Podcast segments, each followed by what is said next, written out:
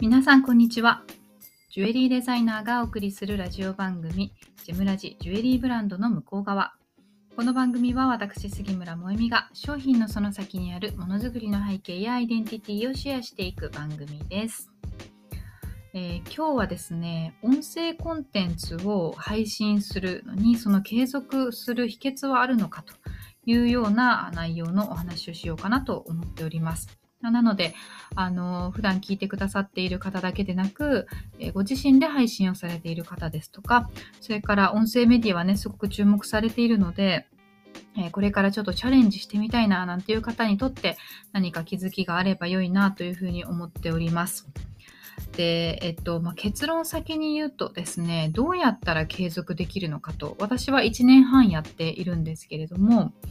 これはなんか習慣化したらいいとかいろいろ言われますけどもっと本質的なところを言うと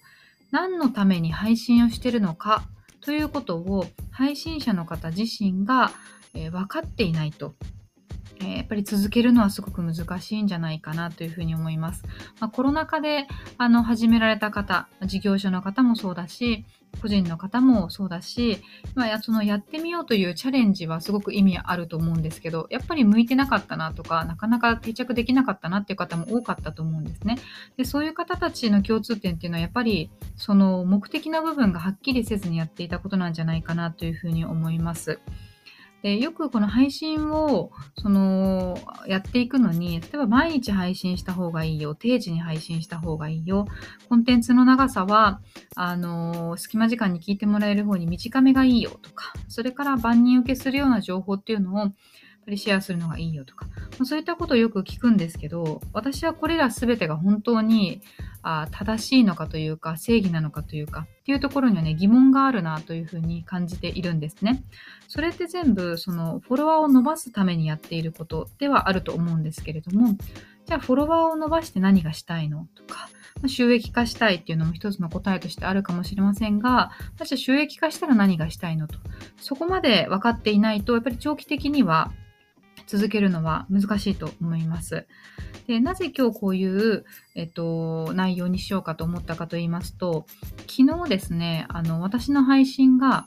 スタンド FM の公式のインスタグラムアカウントの方にシェアをしていただいたんですね。で、あのー、タイミングを同じくして、えっ、ー、と、まアプリのトップページの方にもクリエイティブのカテゴリーでも一つ配信をシェアしていただいたんですけど、まあ、これで私ちょっとあれと親と 思ってしまったところがあったんですよ。でそれはなぜかというと、その2つの配信というのは、アナリティクスを見てみても、再生数とかいいね数というのが別にすごく多かったわけではないんですよね。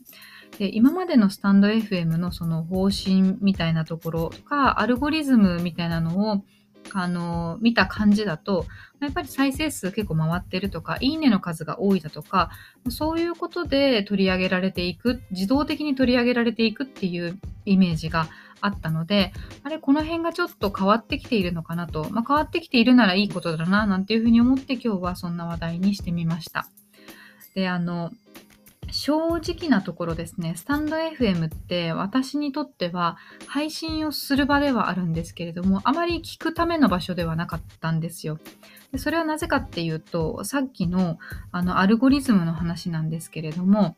トップページに掲載されるそのアルゴリズムっていうのは、いいねが多い、再生数が多いとかっていうところでいくと、じゃ逆に言うとそのアルゴリズムを分析して、えー、それの対策を考えればですね、まあ、どんな配信でもトップに上がってくるっていう仕組みになってしまっていたんですね。で、じゃあそうするとどうなるかっていうとですね、えー、仮にその配信の内容、えー、とそのコンテンツとしての質というのが良、くなかったとしてもですね、例えば毎日配信している3分とか5分とか、すごく短い尺で、とにかく頻度を高くして、露出度を多くするみたいな感じのコンテンツっていうのばかりがトップに出てくるというようなことになっていて、で、やっぱりその配信者側ではなくて、聞くリスナー側として見るとですね、あトップページ開けました。気になる配信があってタップして開いてみたら、まあ、聞いて面白くなかったな。じゃあこっち開けてみようかな。こっち聞いてみようかな。やっぱり面白くなかったな。みたいな、そういうことが繰り返されていくとですね、やはりその評価としては、あ、このプラットフォームって、あのークオリティがあまり良くないあの配信が集まってる場所なんだなって思われても仕方がないと思うんですよ。でやっぱりスタンド FM ってどんな人でも気軽に始められるっていうところがあのいいところでもあるんですけれども、まあ、そう逆に言うとですねやっぱりあの聞いてて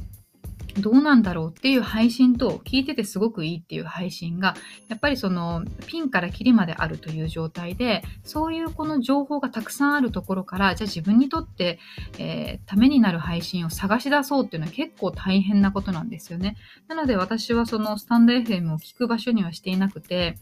あの、フォローさせていただいている方はいるんですけど、基本は全部知り合いで、知り合いの近況報告を聞くみたいなぐらいしかやっていないんですね。もちろん自分のその配信をやっていくのに、同じような職種の方たちとか、えー、近しい方たちの配信を時々聞かせていただいたりっていうことはあるんですけど、でもやっぱり継続的にフォローするかっていうとそういうわけではなくて、やっぱりその、なんていうのかな、配信者の方に対して共感できるなとか、この人が発信しているコンテンツっていうのはすごくその自分にとっても有益だなみたいなものを見つけ出すのはなかなか難しい場所なんじゃないかなって、えー、思っていたんですね。それがやっぱりその他のリスナーさんからしても同じで、えー、改善してほしいっていう声があるからこそ、まあ、スタンド FM 側もあのアップデートしているんじゃないかと、まあ、そうであってほしいなというふうに思っているっていうところがありました。で、あのじゃあ私自身は何のためにやっているのかというとですねまず第一には自分の思考の整理そしてそれを言語化してアウトプットすると、まあ、そういうその場として自分で環境を作ってしまうということで音声配信を使っていました。最初の頃はね。でやっぱりそれをやることによって自分が得た情報や知識っていうものを自分が考えたことっていうのがやっぱ人が聞いてると思って話すとやっぱりそれなりにちゃんと、まあ、文章というかね、あのー、なって、えーと、起承転結というか、えー、いうことを考えて話したりもするので結果的には自分がマイクに話向かって話しているようでそれがそのまま自分の耳に入り自分の脳に入っていきで自分の中にしっかりと定着していくんですよね。でそれを実感できているからこそ続けているんだと思うんですけどやっぱりやってみるとあのお客様とかあ、まあ、同業の方とかからあのいつもラジオ聞いてますとかあのこの配信すごく共感しましたとかあとなんかよく言われるのがすごくもはっきりとズバズバというので聞いてて気持ちいいとか自分が言語化できなかったモヤモヤをもみさんが代わりに言って代わりに言ってくれてるみたいないうことを言われることも多くって、まあ、そういうのをあの聞くとあの、まあ、私の場合はだと思うんですけれどもこのブランドの背景とか、え私自身がどういう考えを持っていてやっているのかとかそういうストーリーの部分とかっていうのを、まあ、音声という形で、まあ、つまり私自身が私の言葉で話すという方法で伝えるっていう手段が多分私の場合は相性が良かったんだと思うんですね。なので、まあ、1年半続けてこれているんじゃないかなというふうに思うんです。で、あの、冒頭ね、例えば毎日配信することとか、あの、隙間時間に聞けるぐらいの短めのコンテンツにするとか、えー、マス受けする情報をシェアするとかっていうところが本当に必要なんだろうかっていう話をもう少し深掘ってみるとですね、私の場合は、えっと、初期の頃には毎日配信やっていました。でそれは慣れるためにも良かったし、あの皆さんに知ってもらうために良かったと思うんですけどでもねそれ以上でもそれ以下でもなかったと思うんです。で自分自身が聞いている音声コンテンツというのはスタンド FM 以外のプラットフォームで聞いていますけれども基本はニュース系のメディア以外は毎日配信しているところはないんですね。で以前はこのスタンド FM 内でも毎日配信をされている美容系の方とかのあのフォローさせていただいたりしてた時もあったんですけどあの、ね、自分にとっては毎日通知が来て、まあ、開けてみるともう何個もあのコンテンツが並んでるっていう状態がトゥーマッチすぎたんですね。これはあのその人のライフスタイルとかライフステージにもよると思うんですけど同じ人のコンテンツが毎日来るっていうのは私にはちょっと必要なかった。えー、っていうのもありましたしそれからその、えーと、コンテンツの長さに関しても私自身が聞いてるので大体30分40分50分とか長いんですよ。でなので週に1回とか2回とか、まあ、あの固定の、えー、日時ではあるけれども毎日ではない。で、ね、対談が多いなっていうのも、まあ、考えてみるとあってですね対談って10分そこらでは終わるものではないのでやっぱりどうしてもそのぐらいの長さが必要になりますよね。でこれはあの総じて何が大事なのかというとその頻度とかえー、いうことには関係なくそれぞれの一つ一つの配信の情報の質が高いものを聞きたいんです。なので、あのー頻度が高くて内容が薄いものっていうのに自分の時間を取られるっていうのは無駄だなと思うんですよね。で対談が多いのもなぜかというと1人で、えーと、喋るっていうのももちろんそれはそれのメリットがあると思うんですけど作り込みができるわけですよね。でも対談ってその生身の人間が1対1で喋っていたり、まあ、例えば3人で話していたりとかっていうのだとあの対談ができる人はやっぱり本当に知識が、えー、広い考えが深いどんな球でも投げ返され、投げ返せるっていうのはやっぱりその引き出しが多い、ボキャブラリーが多い、で頭の回転が速いわけです。でそうすると、その話の内容だけではなくて、その人たちがどういうふうに受け答えをしていくのか、どういうふうにファシリテートしていくのかとか、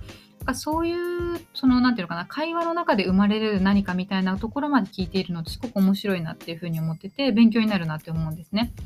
で、なんかね、とある方が、あの、オリラジの中田さんって YouTube 大学っていうのやってるじゃないですか。で、まあ、それは中田さんの面識のある方だから言えることだと思うんですけど、彼がやってるのはすごくガリ弁タイプだみたいなことを言っていてですね、あの、そのコンテンツを作るためにすごくたくさんこう勉強して真面目にインプットをして完成度の高いものを出している。だから、あそれを必要としている人ももちろんいるんだけれども、彼みたいな人を対談の場に連れてくると、ディスカッションとかディベートっていうのでは、えー、彼はなかなか太刀打ちできないタイプなんじゃないかって言っていて、まあ、そういったところがですね、やっぱりそのコンテンツの面白さの明暗を分けるところでも、えー、あるんだなというふうに思うんですよね。なので、その、配信をされてる方たちも、なんかむやみにフォロワーを伸ばすことだけにフォーカスしてしまう人っていうのは、音声だけでなく他の SNS でもあると思うんですけど、それはね、まさにその手段の目的化であり、無駄な努力だというふうに思うんですね。私みたいに自分の成長も、えー、見越してこのプラットフォームを使っているっていう場合は、えー、インプットしたものっていうのをすぐに取って出しするっていうよりもじっくり自分の考えを深める時間そのものの方が重要だと思うんです。でそうすると毎日配信なんてしていたらなんか継続は力なりとは言いますけど何でもいいからとにかく毎日配信しようみたいなこと自体はあまり意味のないことだなと私は思ってしまうんです。でこれがねあのもうその自分自身がメディアになってしまうぐらい公で話すことっていうのが本業の人だったらいいと思うんですよ。でもやっぱりスタンド FM をやってる方というのは一般の方も多いですし、あのね、そういった意味では別にそこまでの、えーと、クオリティっていうのを世の中からも求められないと思うんですね。なのでそこら辺のバランスっていうのは今一度考えてみてもいいのかなっていうふうに思ったりします。でもう一つはですねその内容なんですけれどもやっぱり役に立つ情報系みたいなのはあ多いですよね。で私はそういう配信は総じて情報の横流しだなと感じてしまうっていうところがあってつまり多くの人、ね、マス層と呼ばれる方たちはやっぱり役立つ情報っていうのを欲しているんですよだからそういう発信が発信自体も多いっていうのもあるんですけどまあね、この間、あのー、本を出版された方がおっしゃっていたのがぱり本を出版してたくさんの人が買ってくれて増刷されて売れているのは嬉しいと。でもでも自分の本を読んで実際に行動まで変えられる人、えー、行動に出られる人っては1%にも満たないんじゃないかというふうに言っていて、まあ、それはよく言われることだし私もその通りだなというふうに思うんですね。やっぱりそのノウハウ系とか自己啓発系とかビジネス本みたいなものはみんな読んでこう気持ちよくなって終わりというかまあ、ある種麻薬っぽいところがあるというかそれを読んで自分自身も何か変えてみようってなる人はね本当にごくわずか。でも私はそういう、なんていうのかな、ごくわずかと言われるその1%の人に対して、えー、行動を変えられるぐらいのきっかけを与えられるような配信ができた方が、私にとっても意味があるなって思うんですね。だから99%の人に対しての配信ではなく、1%に対しての配信でいいから、やった方が、自分のためになると。まあ、そんな風にですね、やっぱりその毎日配信すること、短時間のコンテンツ、どんな情報をシェアするのかっていうことは、あこれはもちろん私の話なので別にみんながそうである必要があるわけでは全然ないんですけれどもああの自分にとっての目的っていうのは何なのかというところは改めて明確にしておいた方がこれから先もやりやすいと思いますしあ継続できることなんじゃないかなと思いますでこれは音声配信に限らず言えることだなというふうに思うので、まあ、どこかしら何か心に引っかかるものがあった方はですねちょっと立ち止まって考え直してみるっていうのも、えー、いいんじゃないかなっていうふうに思います。えー、それでは今日はこの辺にしたいと思います。また次回お会いしましょう。